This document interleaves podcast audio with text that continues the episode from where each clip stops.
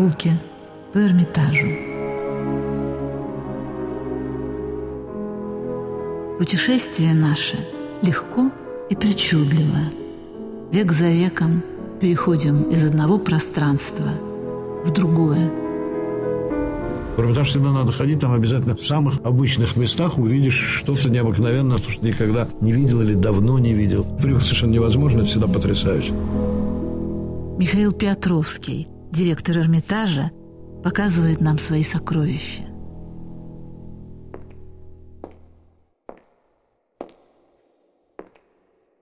Французское возрождение.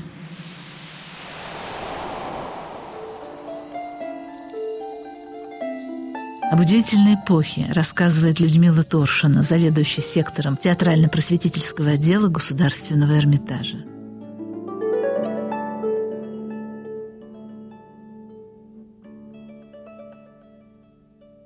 Когда произносятся вот эти слова «искусство эпохи Возрождения», то, как правило, естественно, что в сознании людей сразу встают образы и замечательные творения, ну, прежде всего, мастеров итальянского Возрождения. Потом как-то еще вспоминается, что это была такая эпоха, когда зарождается искусство живописи на севере Европы, в Нидерландах. И только потом может возникнуть представление о том, вообще-то Франция в это время тоже что-то значила в общей системе художественной культуры Европы. А вот надо сказать, что один из крупнейших наших исследователей, профессор Гращенков, который вообще занимался итальянским возрождением, он когда-то сказал, потом написал и несколько раз повторил такое замечательное определение. Он сказал, что после итальянского самый почвенный и самый классический ренессанс был во Франции. Почвенный – это значит национально характерный, национально окрашенный. Ну, а классический, потому что действительно Франция, как и итальянские художники, французские мастера, они тоже за опытом и образцами обращались к великой классике, к античности, к мастерам Греции, ну, Рима. Пьер Шарон, французский философ и теолог, друг Монтэня, говорил, «Я хочу, чтобы люди были добродетельны без рая и ада – я хочу, чтобы каждый был добродетелен, потому что это требует природа и разум. Пикадо Мирандола, великий философ эпохи Возрождения, считал, человек создан Богом, но он обладает свободной волей. Он может снизойти до животного, пасть до степени животного и может подняться, возвыситься до богоподобного существа. Он сам решает, он сам творец и скульптор своей жизни – Мишель Монтень считал, жизнь сама по себе не благо и не зло, она вместилище и блага, и зла, смотря по тому, во что вы сами превратили ее. В душу вторгается святое стремление, чтобы мы, недовольствуясь заурядным, страстно желали высшего и, по возможности, добивались.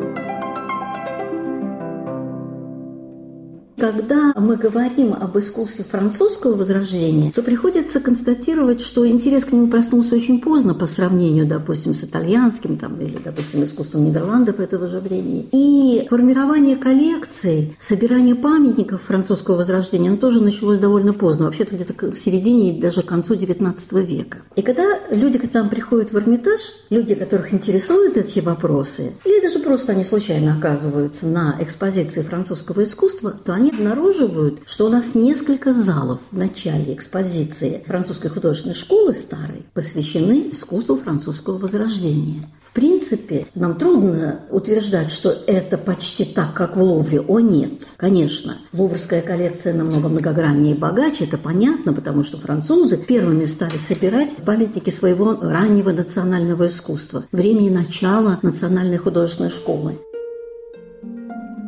Эрмитаж оказался обладателем целого ряда произведений, кстати, не только прикладного, но и изобразительного искусства, которые теперь считаются замечательными памятниками искусства французского возрождения. Когда входишь в эти залы, то сразу обнаруживаешь замечательную коллекцию лиможских эмалей. А Лиможская эмаль – искусство, конечно, относящееся к декоративно-прикладному, но вместе с тем очень тесно соприкасающееся с живописью, потому что эмали новой школы, школы, которая возникла уже в XV веке, это эмали расписные. Там кисточкой уже писали, применяя все необходимые технологии в изготовлении эмали.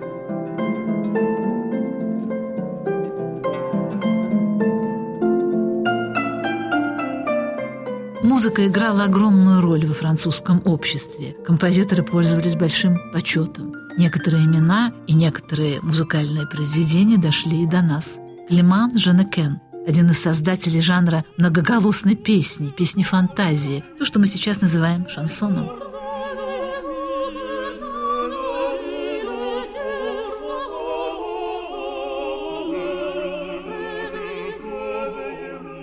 Судьба его простая и скромна. Он священник, долгое время был певчим в королевской капелле. Любил слагать шансоны на стихи Рансара и Климана Моро. Может быть, он один из первых, кто полюбил изобразительность в музыке. Он писал, композитор должен не только услышать, но попытаться передать музыкой услышанное. Голоса людей, звуки Парижа, будничную жизнь города, звуки сражений, конечно, и пение птиц. Музыка передать трели соловья, барабанный бой дятла, нежную песнь синички. Одно из его сочинений так и называется «Пение птиц».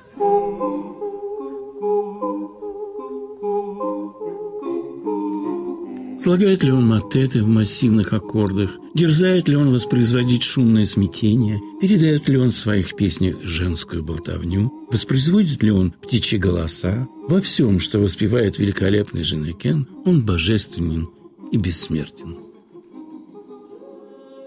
Жаскен де Пре – удивительная фигура. Мартин Лютер называл его повелителем нот, заставляющих их делать то, что он захочет, в то время как другие сочинители обязаны делать то, что ноты диктуют им. О блаженной деве – так называлась его месса, и она была одной из самых популярных в XVI веке.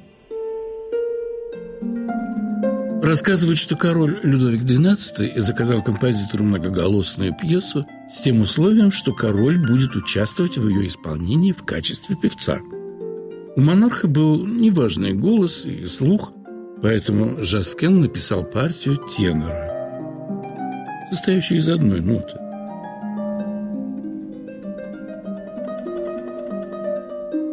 Эпоха Возрождения – это время рождения европейской живописи. Никто не спорит, что она зарождалась в Италии, из старинных фресок и из иконы, что она зарождалась в Нидерландах, где тоже это начиналось где-то от иконы, но она зарождалась также и во Франции тоже. И вот так получилось, что если в каких-то других формах искусства изобразительного и формах живописи, ну, таких, допустим, прежде всего, монументальная живопись, Франция, в общем-то, в это время еще где-то шла вслед за Италией и, конечно, Нидерландами, то вот в области портрета французы оказались необычайно независимыми и самостоятельными. И опять же, когда мы говорим портрет эпохи Возрождения, то, конечно, естественно, сразу возникают в сознании, в памяти имена, там, допустим, Тициана, или уж, конечно, Яна Ванейка, ну и его последователей. И как-то не сразу вспоминается о том, что французы тоже в это время писали портреты. Ну как же не писать портреты? Эпоха Возрождения – это эпоха, когда в центре внимания искусства, в центре сознания стал человек –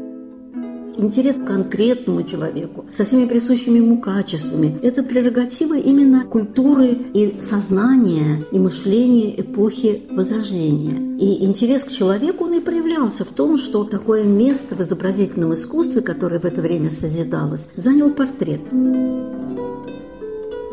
Человек интересовал художников, музыкантов, философов эпохи Возрождения. Жак Лефевр де Тапль известнейший теоретик музыки, один из умнейших и образованнейших людей своего времени, филолог, теолог, математик. Он основал во Франции школу математиков и космографов. В 1512 году он издал комментарий к посланиям апостола Павла и впервые высказал и обосновал мысль о необходимости критического анализа сочинений отцов христианского вероучения. Он впервые перевел на французский язык Библию, Правда, перевод был осужден Сорбоной как еретический. Священников возмущало, что Этаполь доказывал, что пост, безбрачие духовенства, ряд компонентов литургии не находят подкрепления в первоисточниках, и они поздние церковные установления, сделанные людьми. Поэтому нужно критически размышлять о многих идеях христианских учителей. Он изучал магию, был уверен, что магия бывает естественной и демонической. Естественная магия – практическая физика, то есть способность выделять скрытые причины природных явлений и воздействовать на природный мир. Это астрология, алхимия, искусство врачевания, а также музыка. Понимание законов этой магии помогает управлять отношениями притяжения или отталкивания между людьми и вещами. Размышляя о видах магии, он делал пометки на книгах. Это читать с осторожностью. Или «а это читать с рассуждениями». Он написал один из первых музыкальных трактатов «Основы музыки» в четырех книгах. Развивал идеи пифагорейской музыки, музыки Вселенной, космоса. И одним из главных свойств читал темперацию, то есть соразмерность, правильное соотношение звуков, мелодий, тонов. Музыка подчиняется законам математики. Живите не в пространстве, а во времени. Об эпохе французского возрождения рассказывает историк искусства Людмила Торшина.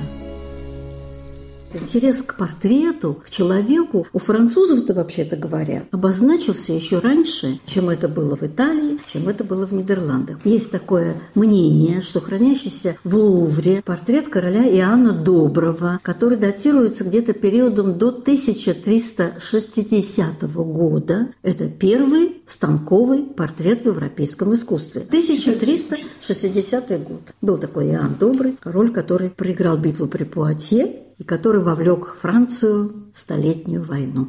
Ну, бог с ним. Но портрет этот считается первым, или, по крайней мере, из сохранившихся, самым таким старинным, станковым, светским портретом.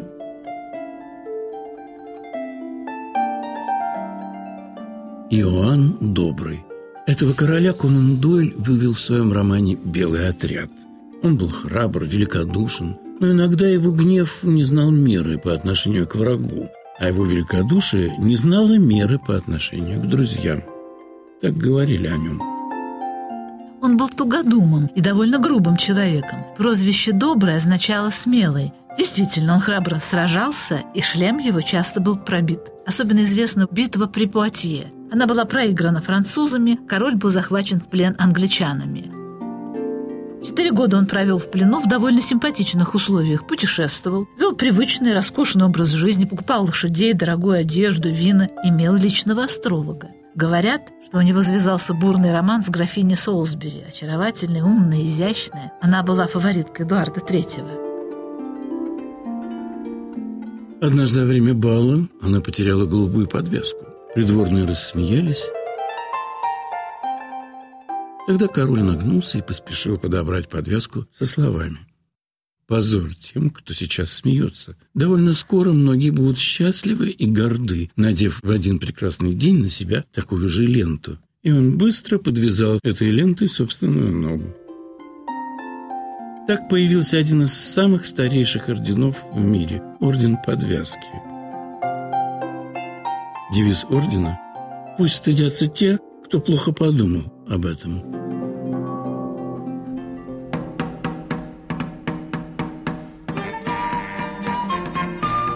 Вот в эту очаровательную графиню Солсбери и был безумно влюблен Иоанн Добрый. Четыре года в плену. Он возвращается на родину, как говорил, восстанавливать королевство.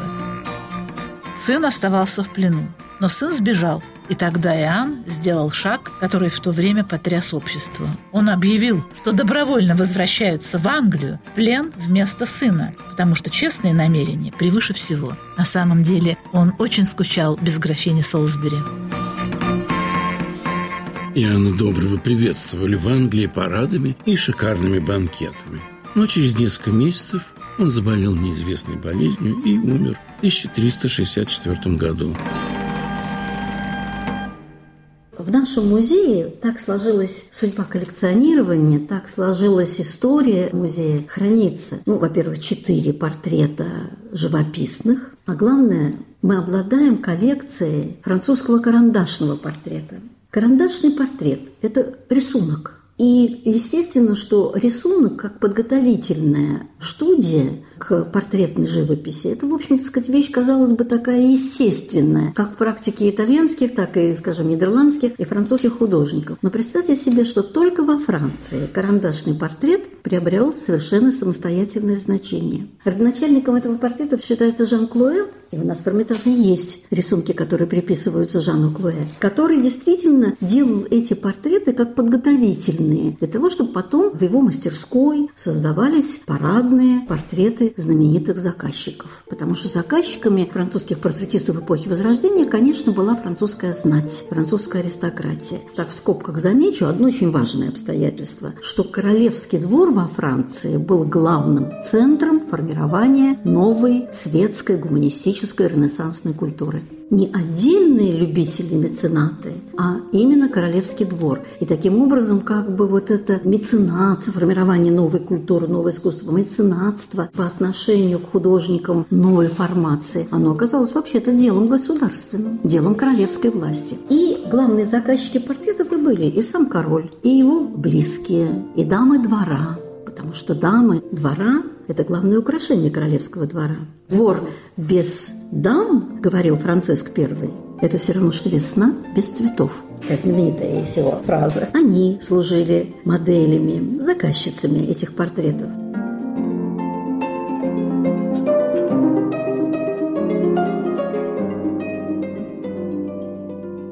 Какие люди интересовали художника Жака Клоэ и какие люди окружали его? Гийом Бюде, один из образованнейших людей эпохи. Он был личным секретарем Франциска I и его библиотекарем. Король любил беседовать с ним о материях высоких и о государственных делах. Как знать, может быть, благодаря этим беседам была создана библиотека Фонтебло, потом она стала основой Национальной библиотеки Франции. «Без книг жить нельзя», — говорил Франциск.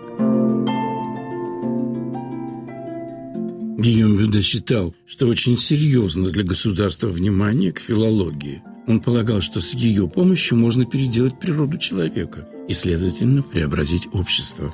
Он считал, что сейчас мир живет в сложных и странных временах. Все смешалось и перепуталось. Самое возвышенное с самым низменным, ад с небесами, наилучший с наихудшим. Корабль Господа подвергается опасности среди густого мрака и глубокой ночи. И один из сильных способов защиты – изучение наук и особенно словесности, ибо слово искреннее и глубокое способно спасти мир.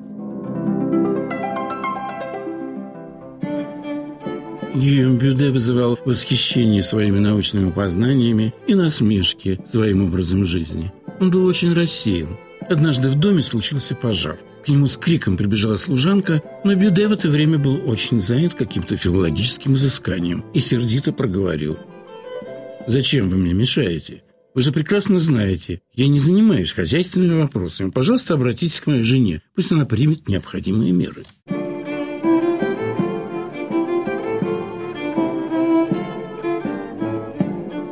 Климан Моро, еще один великий персонаж великого времени, любимый поэт Александр Сергеевича Пушкина. Климан Моро, прежде всего галантный поэт, храбрый воин, умница, очаровательный человек. Ему не везло в жизни, потому что он довольно часто попадал в нелепые, иногда трудные ситуации, из которых выкарабкивался с трудом. Его три раза бросали в тюрьму только за то, что он, по слухам, хвастался тем, что ел сало во время Великого Поста. О нем сохранились воспоминания. Все говорят о нем как об очень любезном, милом и вежливом человеке. Вежливость заключалась в умении любезно и весело вести такие разговоры, которые нравятся присутствующим и не раздражают их. Он был настоящим, вежливым человеком. Ничего грубого или слишком длинного. Для того, чтобы достичь такого поведения, требуется много ума, такта и галантности. Моро в этом был совершенный виртуоз. Стихи его доставляют наслаждение. Он переводил псалмы Давида. 150 переведенных им псалмов в XVI веке были положены на музыку композитором Клодом Гудемелем, который считался одним из самых изысканных музыкантов и теоретиков музыки.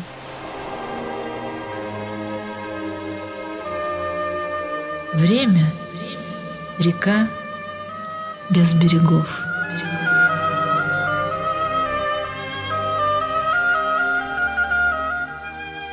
Об эпохе французского возрождения рассказывает историк искусства Людмила Торшина.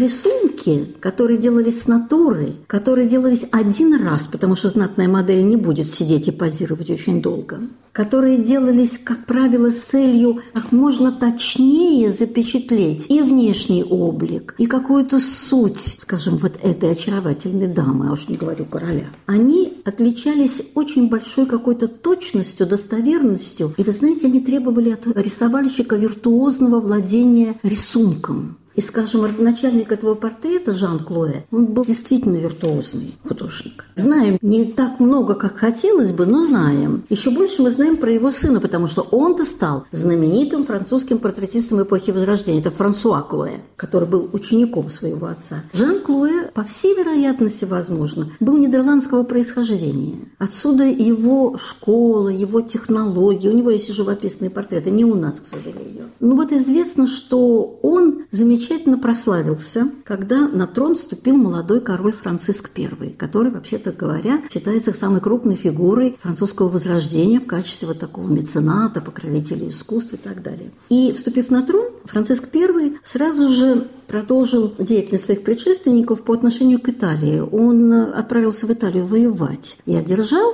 в 1515 году блистательную победу. Он одержал победу в битве при Мариньи. Был так упоен своей победой, вся Франция была так упоена этой победой, что по этому поводу было решено сделать такое мемориальное издание записок Цезаря о Гальской войне. Ну, потому что, конечно, Франциск в данном случае выступил как молодой Цезарь. И это мемориальное издание было решено украсить портретами, как это говорилось, храбрецов Мариньяно. То есть вот тех самых героев, кстати, больших друзей и близких Франциска I, и полководцев, которые одержали с ним вместе эту победу. Вот эти портреты портреты для вот этого издания были заказаны уже, видимо, зарекомендовавшего себя Жану Клуэ. Он должен был это сделать, и это принесло ему известность, а главное, принесло ему замечательную для того времени должность камердинера короля при королевском дворе. Он стал придворным портретистом. Он, собственно, заложил основу вот этой школы. Он делал замечательные совершенно портретные рисунки. Они в основе своей хранятся во Франции, в музее Шантии. Там потрясающее собрание рисунков портретных Жана Клуэ, среди которых очень много портретов женских.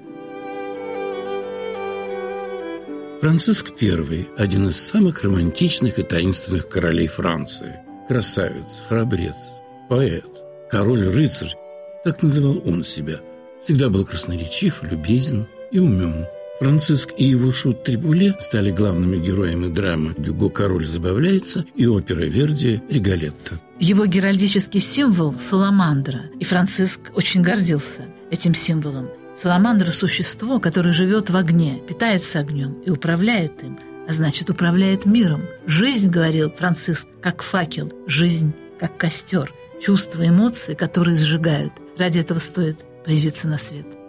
Он был знаменитым покровителем искусств и художеств. Дружил с Леонардо да Винчи. Подарил ему замок. В парке можно было часто видеть короля и мудреца, которые прогуливались вместе и беседовали. Он покупал прекрасные картины. В его коллекции Рафаэль, Тициан. При его дворе жил и работал Бенвенуто Челлини. Франциск пригласил к своему двору Микеланджело, но тот отказался. По совету своего библиотекаря и секретаря Гийома Бюде он учредил Королевский коллегиум трех языков, основных языков греческого, латыни и иврита. Этот коллегиум потом превратился в известный Коллеж де Франс. Франциск считал, что образование и культура – самое важное для крепкого и богатого государства. Вот что вспоминает о Франциске английский посланник. Как проводит время французский король, по моему наблюдению, большую часть времени он проводит на охоте и никогда не промахивается. Ложа короля всегда следует за ним, и когда на охоте король утомляется и дичь убита, он отправляется в близлежащий дом, где устанавливается его кровать, и отдыхает там часа четыре. Что можно сказать еще о французском короле? Он обожает женщин, и женщины обожают его. Можно сказать, что Франциск сражен дамами духовно и телесно. Нужно заметить, что Франциск – великий и вдумчивый читатель. Его библиотека роскошна. Он любит музыку, и придворные его музыканты восхитительны. Они виртуозы.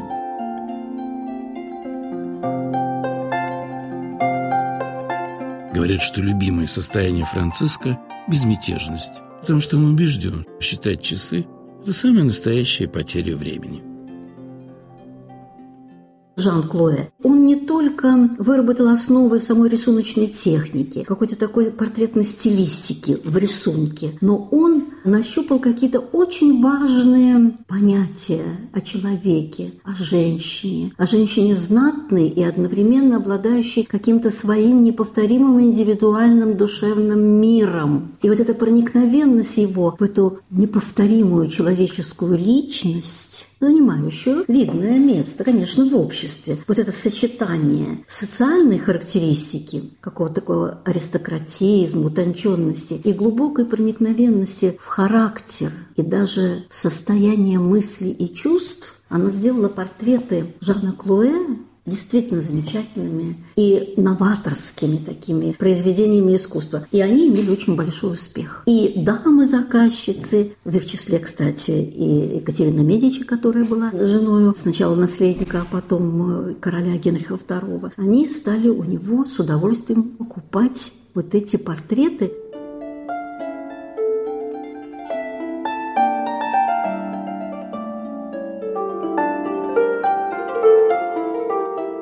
Одна из самых очаровательных и умных женщин той эпохи, Луиза Лабе, поэтесса французского возрождения. Ее называли «Великая дама Франции». Какой ее запомнили? Пленительная внешность, музыкальность, острый ум. Она в совершенстве владела греческим и латынью, любила читать, а значит, как она говорила, беседовать с Платоном, Овидием, Данте, Сафо, Петраркой. Она не только очаровывала своих друзей утонченным искусством пения и игры на различных музыкальных инструментах, но и потрясала восхищенных зрителей свободным владением приемов гимнастики, фехтования, искусством верховой езды. Она могла держать в своих ручках оружие мужчин, шпагу и копье, узду и арбалет, и не однажды участвовала в рыцарских турнирах. Ее называли «Капитан Луиза». Кстати, это пристрастие Луизы к верховой езде и мужскому платью станет одним из пунктов обвинения ее отцами церкви в неподобающем для благородной дамы образе жизни. Она слушала, усмехалась и продолжала жить так, как считала нужным. О, это была настоящая женщина, полная очарования и радости наслаждения бытием. Ее сонаты восхищали, их заучивали наизусть. Музыканты считали за честь переложить их на музыку. О робкие шаги, о пламень жгучий, О сладкий бред, о мысли рой летучий. Она пела любовь, и это стало ее судьбой. Луиза заболела чумой, смогла победить болезнь, но потеряла красоту. Чума обезобразила ее лицо, и много лет она не показывалась людям. Жила в полном молчании и уединении – и лишь ее любимая лютня, верный друг несчастий, свидетель горестей моих, была рядом. Она распорядилась о своих похоронах. Ночью, в поле, при свете фонарей, без шума и излишеств она покидала эту землю. Ее сонеты переводил немецкий поэт Райнер Марии Рильке. Романсы на ее стихи писал композитор Дариус Мио – а композитор и пианист XX века Мари Суан посвятил ей кантату, которая называется «Гробница Луизы Лабе». Так XX век благодарно и восхищенно вспоминал поэтессу далекого XVI века. А ее слова о значении искусства для жизни человека и сейчас звучат вполне современно. Занятия музыкой и поэзией побуждают человека к раскрытию глубин своего «я» и спасают от забвения – свежесть испытанных человеком чувств.